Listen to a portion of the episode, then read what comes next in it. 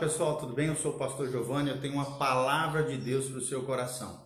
Você sabe o que é a encarnação de Cristo? Você compreende o que foi a vinda de Jesus de Nazaré para essa terra? Nós vamos falar um pouquinho sobre isso, espero de alguma maneira estar fazendo você crescer no conhecimento de Deus, nas coisas acerca do cristianismo e na palavra de Deus, que é o que alimenta a nossa alma e o nosso coração. Então nós vamos falar hoje sobre os propósitos da encarnação de Cristo. Por que, que Cristo se fez homem, veio habitar entre nós? Por que, que o Logos Divino, a palavra de Deus, se fez carne e veio habitar entre os homens? E nós estamos baseados no Evangelho de João, capítulo 1, de 1 a 4. A Bíblia diz: No princípio era o Verbo, e o Verbo estava com Deus. Aqui uma referência a Jesus, vocês podem ver que Verbo está com letra maiúscula, e o Verbo era Deus. Ele estava no princípio com Deus, todas as coisas foram feitas por intermédio dele, e sem ele, nada do que foi feito se fez. A vida estava nele, e a vida era a luz dos homens. A luz resplandece nas trevas, e as trevas não prevaleceram contra ele. No 12 fala: Mas a todos quanto o receberam, ou seja, Jesus, esse Logos de Deus, esse Verbo que se fez homem e habitou entre nós, mas a todos quanto o receberam, deu-lhes o poder de serem feitos filhos de Deus, a saber, aos que creem no seu nome. E no 14, o Verbo se fez carne, habitou entre nós, cheio de graça e de verdade, e vimos a sua glória, a glória como do unigênito do Pai. Nós sabemos que o unigênito do Pai aqui é uma referência a Jesus, o Verbo que se fez carne. Mas o que, que nós podemos aprender com tudo isso? Quais são os propósitos de Deus com relação à encarnação do, do Deus homem, de Jesus como homem? E a primeira resposta é, e a pergunta né, que surge aqui é por que, que Deus enviou seu filho, fazendo-o semelhante à carne pecaminosa, ou seja, ao, ao ser humano, semelhante. Não que Jesus pecou aqui, é claro, mas semelhante aos homens que na sua carne, no seu corpo, infelizmente pecam e falham. E aqui a resposta é que as escrituras apresentam muitas respostas a essa questão, e ele fez isso para quê? O que, que Jesus queria ensinar? O que, que Deus queria ensinar a nós? Quais foram os propósitos divinos com relação à encarnação de Jesus? Primeiro propósito, Deus quis se revelar a nós, revelar Deus a nós é o primeiro propósito da encarnação de Jesus de Nazaré. Ou seja, embora Deus tenha se revelado de várias maneiras, inclusive por meio das maravilhas da natureza, né, do cosmos e ao nosso redor, né, em todas as coisas que os olhos podem ver, apenas a encarnação revelou a essência de Deus. Quem é Deus? Quanto à sua essência, quanto à sua substância, quanto às suas virtudes, quanto às suas qualidades mesmo né, que de, um, de uma maneira velada ainda até então. Em João 1,18 fala sobre isso, João 14, 7 a 11. O único modo de o um homem poder ver o Pai é conhecendo o Filho, o Filho de Deus, o Filho Jesus de Nazaré. E é o único jeito de fazer, o único jeito de fazer isso hoje em dia é estudando o registro bíblico através dos evangelhos, os quatro evangelhos, a vida e obra de Jesus de Nazaré. Ou seja, através das Escrituras, da Bíblia Sagrada, nós vemos aquilo que Deus projetou, eu e você, nós seres humanos, para sermos. Qual é o projeto inicial do coração de Deus? Qual é o propósito de Deus para os homens? Onde é que a gente vê isso? Na vida e na obra de Jesus de Nazaré. Ele é o nosso exemplo, ele é o nosso alvo. Então, pelo fato de ele, Jesus, ter se tornado homem, a revelação de Deus foi então personalizada, encarnada numa persona, numa pessoa, porque ele é Deus e essa revelação é completamente confiável e se relata através da Bíblia Sagrada. Segundo exemplo, por que, que Jesus se encarnou? Qual foi o propósito de Deus com relação à encarnação de Jesus? É porque Jesus nos dá o exemplo de vida. Jesus nos dá um exemplo de vida. A vida terrena do nosso Senhor Jesus Cristo é apresentada a nós como um padrão da vida que deveríamos viver hoje em dia, aqui, agora na terra. Está relatado lá em 1 Pedro 2,21 e 1 João 2,6. Ele é o nosso alvo, ele é o nosso modelo. Cristianismo não é apenas mais uma religião no mundo, não, é o estilo de vida de Jesus. Sem a encarnação, nós não teríamos esse exemplo de vida, do que é um verdadeiro ser humano, do que é um, um ser humano conectado com o coração do Pai. Como homem, Jesus experimentou né, as vicissitudes, né, as experiências de vida que nós homens temos e nos ofereceu o seu exemplo, o fruto da sua experiência para nos ensinar o que, que nós devemos ser em Deus. Como Deus, Ele nos concede então poder, graça, para seguirmos o seu exemplo, para seguirmos a sua vida e a sua obra. Então, o segundo propósito da encarnação é nos dar um exemplo de vida. Primeiro, nos mostrar quem é Deus e como é Deus na pessoa de Jesus. O segundo, dar um exemplo de vida. Terceiro propósito da encarnação é prover também um sacrifício efetivo pelo pecado. Terceiro propósito da encarnação é prover um sacrifício efetivo pelo pecado. O que, nós queremos dizer com isso, pastor? Sem a encarnação, eu e você, nós não teríamos um Salvador. O pecado requer a morte como um pagamento. E alguém precisava pegar, pagar esse preço. Deus não pode morrer.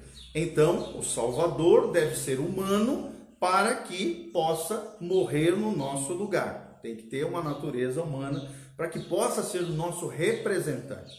Mas a morte de um homem comum não pagaria pelo pecado eternamente, porquanto o Salvador também deve ser Deus e homem. Daí a natureza dupla, né? Duas, é, duas naturezas numa só pessoa é o que foi Jesus de Nazaré, o que ele é até hoje lá no céu. Então precisávamos de um Salvador que fosse Deus homem e temos isso, graças a Deus, na pessoa bendita de Jesus de Nazaré, o nosso Senhor e o nosso Salvador. Está lá em Hebreus 10, de 1 a 10, fala sobre esse sacrifício efetivo pelo pecado de todo homem, pelo seu pecado, pelo meu pecado, pelo pecado de toda a humanidade. Qual é o quarto propósito da encarnação de Jesus? É cumprir aliança davídica. Né? Nós temos quatro grandes alianças na Bíblia: aliança abraâmica, aliança palestínica ou palestina, da Palestina, né? da terra, da propriedade terrena, aliança davídica, que é o que nós vamos tratar agora, e a, e a nova aliança firmada pelo sangue de Jesus vertido na cruz. Jesus também veio, veio como homem, encarnou, né? se fez carne, o Verbo se fez carne e habitou entre nós, para quê? também para cumprir a aliança davídica. Gabriel, né, o anjo Gabriel, anunciou a Maria, mãe de Jesus, que seu filho receberia da parte de Deus o trono de Davi. Está lá em Lucas 1, de 31 a 33. Isso não é cumprido pelo Deus invisível, que reina acima das questões humanas. O que ele certamente faz, é claro. É preciso que um ser humano possa ocupar um trono o trono de Davi. Quem fez isso e vai fazer é Jesus de Nazaré. Ainda vai fazer futuramente no milênio. Logo, o Messias precisava também ser humano para que pudesse cumprir plenamente essa aliança davídica. Mas ocupar esse trono eternamente requer que o ocupante nunca morra. E esse que nunca morre é Jesus de Nazaré. Somente Deus qualifica-se para isso. Assim sendo, aquele que cumpriu de forma perfeita a promessa feita a Davi precisava ser o Deus homem Jesus de Nazaré. Outra, outra, outro propósito da encarnação de Jesus é destruir as obras do diabo. Jesus veio em carne, o Verbo se fez carne e habitou entre nós. Por quê? Qual é o propósito? Qual é o objetivo de Deus com relação a isso? O quinto propósito é destruir as obras do diabo. 1 João 3,8 fala sobre isso. Note que isso foi feito no início do ministério de Jesus. Jesus já foi destruindo toda a obra do diabo. E nós, com Cristo, também vamos fazer isso. Louvado seja o nome, nome do Senhor. Porque Deus nos deu o nome de Jesus, que é sobre todo o nome, e a autoridade de Jesus na esfera espiritual. Então, o destaque aqui da, da vida de Jesus não é apenas sobre a sua é, ressurreição, como poderíamos esperar. E, e uma pergunta surge aqui: por que, que a encarnação era necessária para derrotar Satanás? E a resposta é porque Satanás deveria ser derrotado na arena em que ele domina, ou seja, nesse mundo, o mundo dos homens.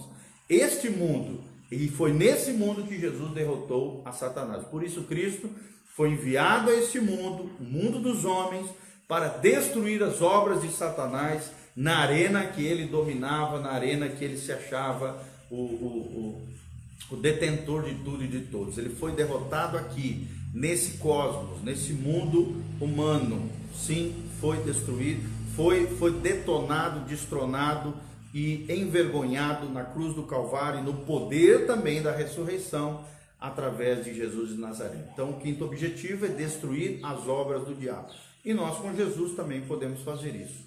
Outro motivo, outro propósito da encarnação de Cristo é ser um sumo sacerdote misericordioso. Ser o seu sacerdote, ser um sumo sacerdote misericordioso é o que está lá em Hebreus 4, de 14 a 16. O nosso sumo sacerdote, Jesus de Nazaré, é capaz de entender as nossas fraquezas, vulnerabilidades, as nossas fragilidades, porque ele foi tentado como nós, seres humanos. Porém, ele venceu toda e qualquer tentação, e assim com Jesus, eu e você poder, recebemos dele força, graça, poder para vencermos toda e qualquer vulnerabilidade, fraqueza, tentação e pecado.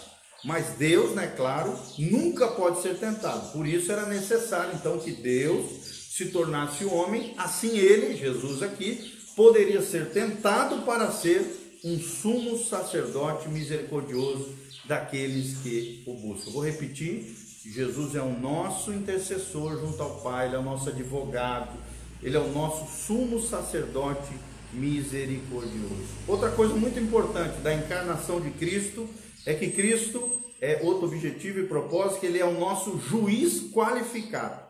Jesus foi encarnado como homem, o Verbo se fez carne, para que ele pudesse ser um juiz qualificado para a sua vida, para a minha vida, para as nossas vidas. Embora a maioria das pessoas né, pense que Deus Pai será o juiz diante de quem todos irão comparecer, a verdade é que esse juiz, esse justo juiz, esse juiz qualificado é Jesus de Nazaré.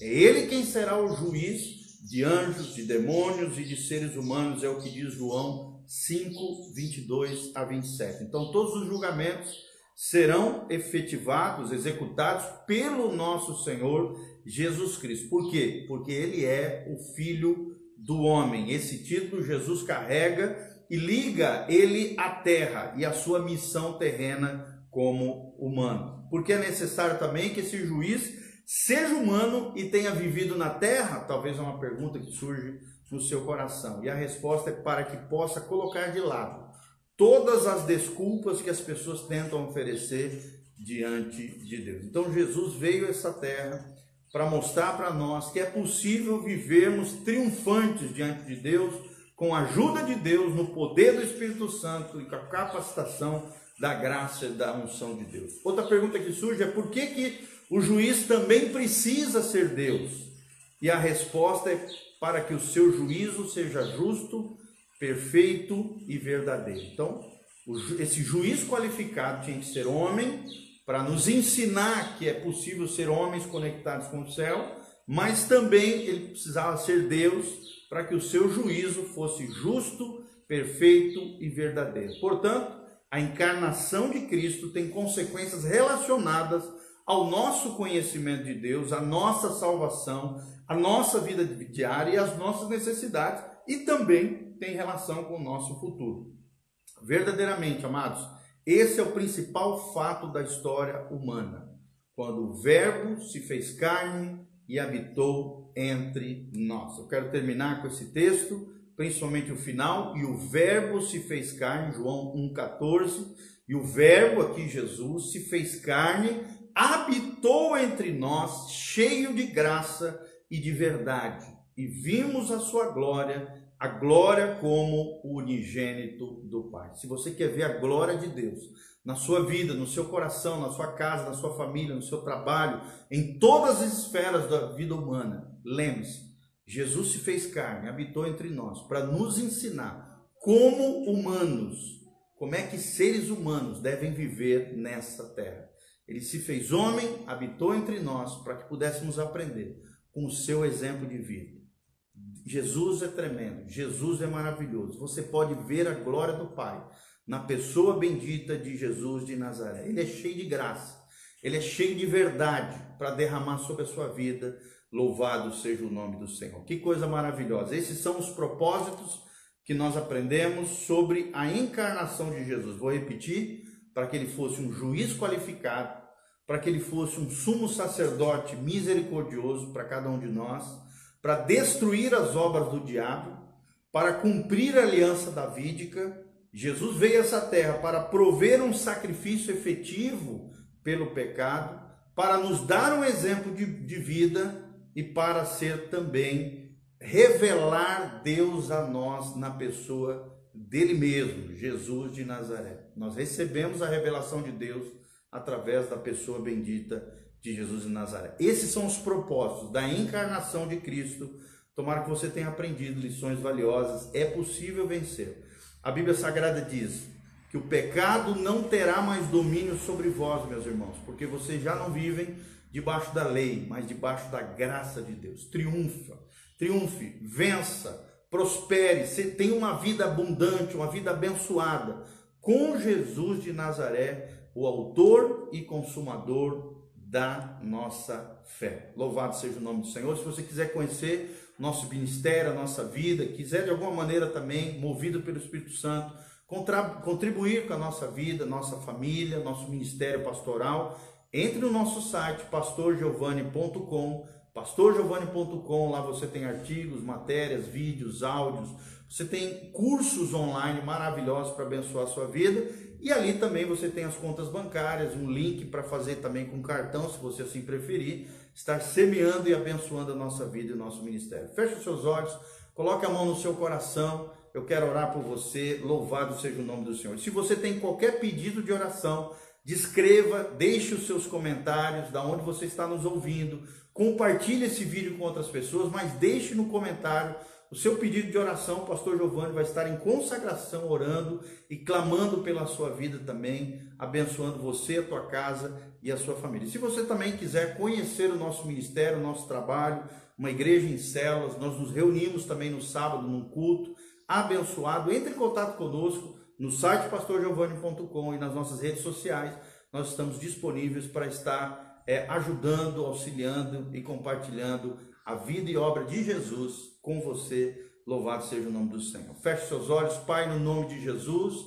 Eu quero colocar a vida da Josiane Oliveira, Ana Rosa, Pai, a Lucinéia Bigardi, a Ruth Costa, Neuci Ferreira Sardanha, o Milton da, e da Claudete Mantovi, o Ronilson Beraldo, Fer, o Fernando Mantovani, Ivonete Sacoman Neves, a Ivânia Bendinho, Carlos Neves, o Maneco Mazorra, todos esses irmãos que nos assistiram agora através das redes sociais. Que o Senhor os abençoe, que o Senhor os prospere, que a graça de Deus venha sobre todos aqueles que venham a assistir esse vídeo devocional na presença do Senhor, que nós possamos aprender a grandeza da vida e obra de Jesus de Nazaré, a sua cruz, a sua ressurreição, o poder da ressurreição que opera em nós.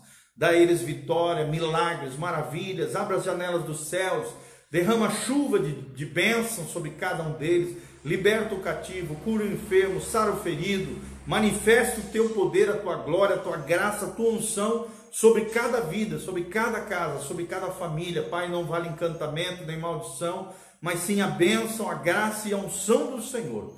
É o que eu te peço de todo o coração, Pai. Abençoa os teus filhos, atende o clamor, traz a resposta, manifesta a tua graça, o teu amor, a tua glória em cada um, Pai, conforme nós lemos hoje ali em João, que nós queremos ver a glória de Cristo em nós se manifestando, manifestando graça e verdade na nossa vida. É o que nós pedimos de todo o coração, em nome de Jesus. Amém, amém e amém. Que Deus abençoe a sua vida, o seu coração. Um abraço, beijo do pastor Giovanni. Louvado seja o nome do Senhor. Amém.